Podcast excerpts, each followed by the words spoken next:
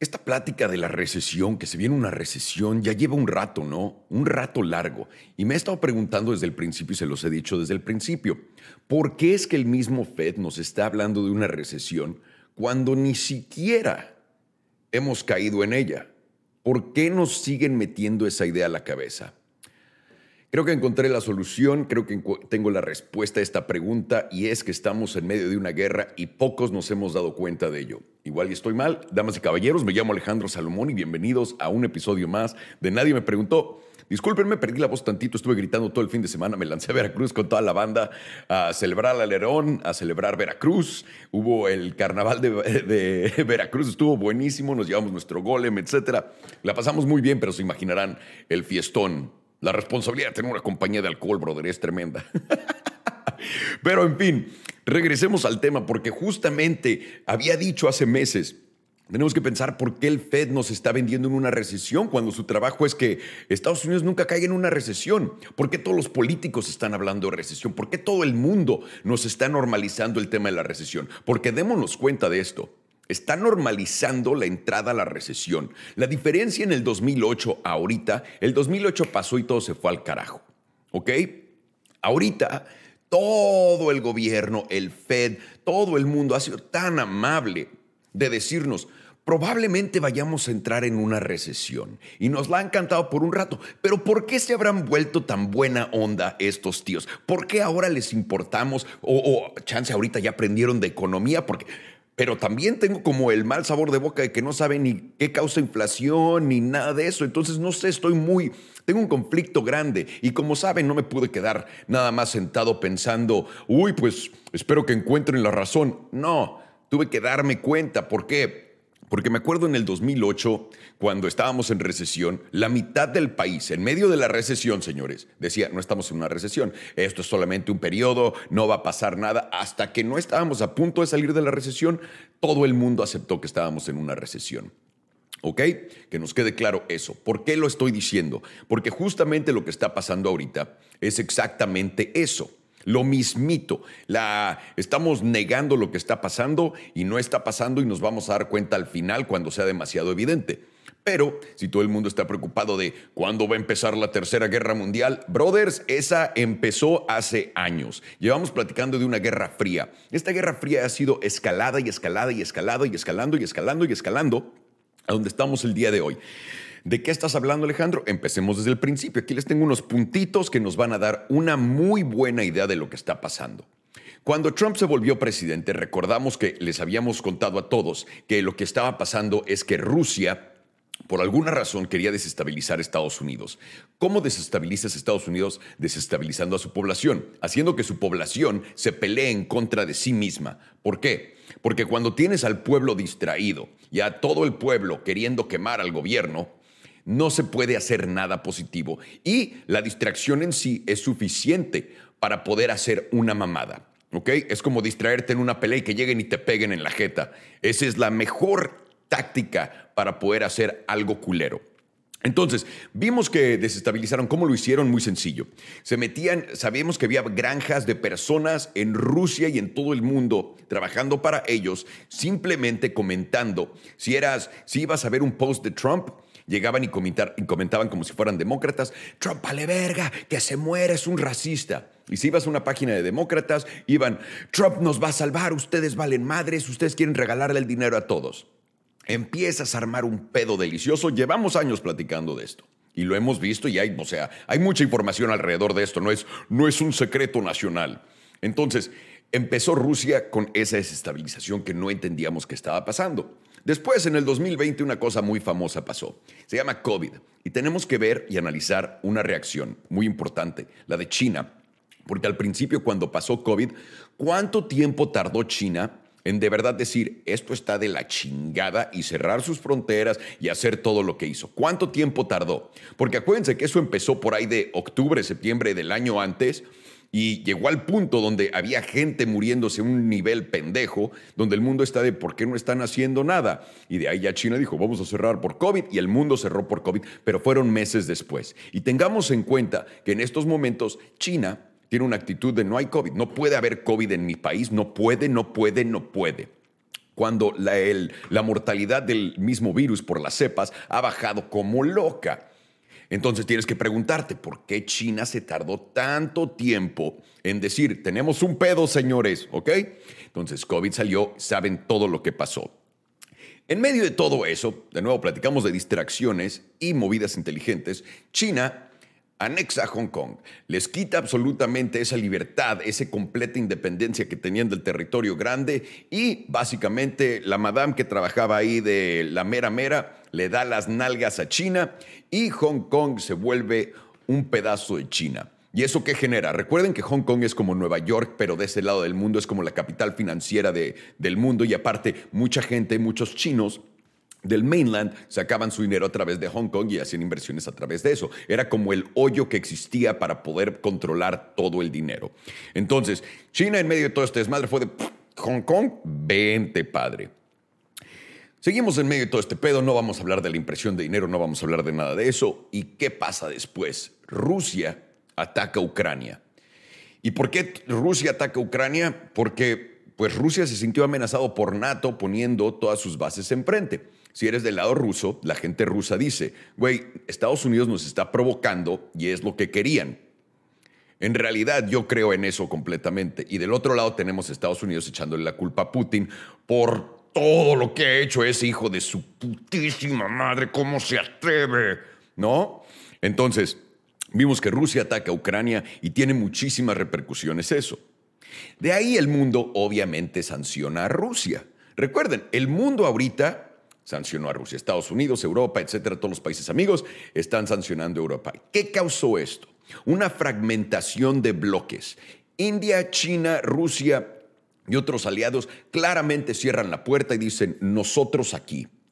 Y Estados Unidos buscando aliados después de patear en la jeta a todo el mundo, que ahorita nadie quiere venirse con nosotros, más que pobre Europa que, pobre Europa no sabe ni qué hacer, es una víctima de esta puta batalla.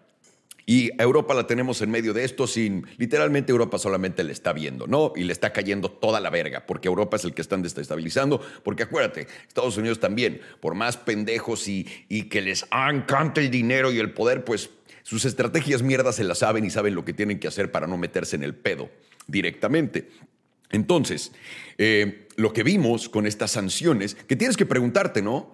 Pues güey, si Rusia claramente y evidentemente atacó un país de la nada, por nada, por nada, como dice, ¿no? Estados Unidos. Vladimir Putin está loco, tiene cáncer, lagunas mentales, nos atacó, quién sabe por qué. Eh, cuando pasa eso, ¿por qué hay países enormes tomando su lado? Por simplemente pregúntate esto, no hay respuesta, pregúntalo. ¿Por qué hay países gigantescos aprovechando que Estados Unidos le hizo esto a Rusia y dijeron, ¿sabes qué, güey? A ver, con eso me voy de este lado. ¿Por qué? ¿Ok? De ahí nos vamos a ir a una crisis de comida y una crisis de energía. Una crisis energética causada por todos nuestros gobernantes alrededor del mundo, sin lugar a dudas, y una crisis de comida que viene no solamente y les están contando, uy, que Ucrania y que el esto. Recuerden, cuando la gente se cambia de lugar, de un lugar a otro, y estamos viendo un desplazamiento de población y un desplazamiento de de nuevas cadenas de suministro y estás interconectando ahora la nueva población que existe en esa gente con comida, recuerda que no es lo mismo. No todos los supers estaban llenos. Si llegas a un pueblito y mandas a 100 mil cabrones, ¿cómo les vas a dar de comer a 100 mil cabrones? Cuando mueves todo esto, esa, ese balance se pierde. Además de muchas tragedias naturales, el calentamiento global lo hemos visto sobre todo en China, esos, esas inundaciones que han tenido, pero China ha sido muy listo y tiene muchísimas reservas de hasta de puerco, los hijos de la chingada para que entiendan esto. Entonces, en medio de todo esto, también estamos en medio de una crisis de energía. Y adivinen quién está usando la crisis de energía para picarle los huevos a todo el mundo. Rusia. Porque viene Estados Unidos y le dice a Rusia, así te vamos a sancionar así. Rusia lo que le dice a Europa es, ¿me van a sancionar más? ¿Qué les parece si no les doy gas? Y ahorita la amenaza de Putin, me parece que de julio 11 al 22, algo así, está diciendo que tiene que darle mantenimiento a no sé qué, por lo que va a frenar tantito el gas a Alemania, para que sientan tantito el Chile y se den cuenta de lo que esté pasando. Esa es mi opinión, pero lo que sí es verdad es que Rusia le va a cortar temporalmente ahorita, en unos días, el gas a Alemania para que siente el Chile. O igual, nada más porque tiene que hacer mantenimiento de su planta, ustedes me dicen, ¿no? Después, entre todo este desmadre, China sale de nuevo. Una actitud completamente diferente con el mismo gobierno detrás, con los mismos gobernantes, nada ha cambiado absolutamente en China. Y ahora China es anti-COVID. El país más anti-COVID del mundo es China y tiene cerradas todas sus fronteras y tiene cerrados todo y no quiere que la gente tenga COVID y acaba de soltar un plan de 250 mil millones de dólares para asegurarse que puedan hacer testing en todos lados y mantener los controles de... Ajá. Entonces, China, de la primera actitud al principio de... Eh, gripita, güey, tranquilos, no se metan en nuestro negocio. Ahora, ahora están diciendo, no queremos abrir, no queremos que nos dé COVID, tenemos que proteger a nuestra gente lo más cabrón. Ya que el virus bajó la mortalidad durísimo, ya que completamente conocemos, tenemos inyección, tenemos todo. Ahora China se pone en, no vamos a hacer esto. Y estamos viendo que está recargando con India y con Rusia para hacer trueque de energía y trueque de alimentos. ¿De qué hay dos crisis ahorita? Gracias. Bueno, y ahora Ah, bueno, esto viene también de Rusia, eh, porque los, hay dos países más que quieren entrar a NATO y Rusia dijo, ¿van a entrar a NATO, brothers? Bueno, prepárense para el Chile. Entonces se ve cómo se están armando esto, pero más allá de todas estas hermosas eh, cosas que les estoy diciendo, tenemos que darnos cuenta de una que es muy obvia. Estados Unidos acaba de incrementar su presupuesto de guerra de 500 mil millones de dólares a casi un trillón de dólares al año. Alemania está subiendo su presupuesto de guerra al más del doble anualmente. Y todos los países alrededor lo están haciendo. Si no estamos en guerra, ¿por qué necesitamos que nuestros países tengan un presupuesto mucho más grande para lo que es guerra? Bien, ven, están viendo algo a futuro que pueda pasar en el futuro, no ahorita a futuro que pueda pasar. No mamen.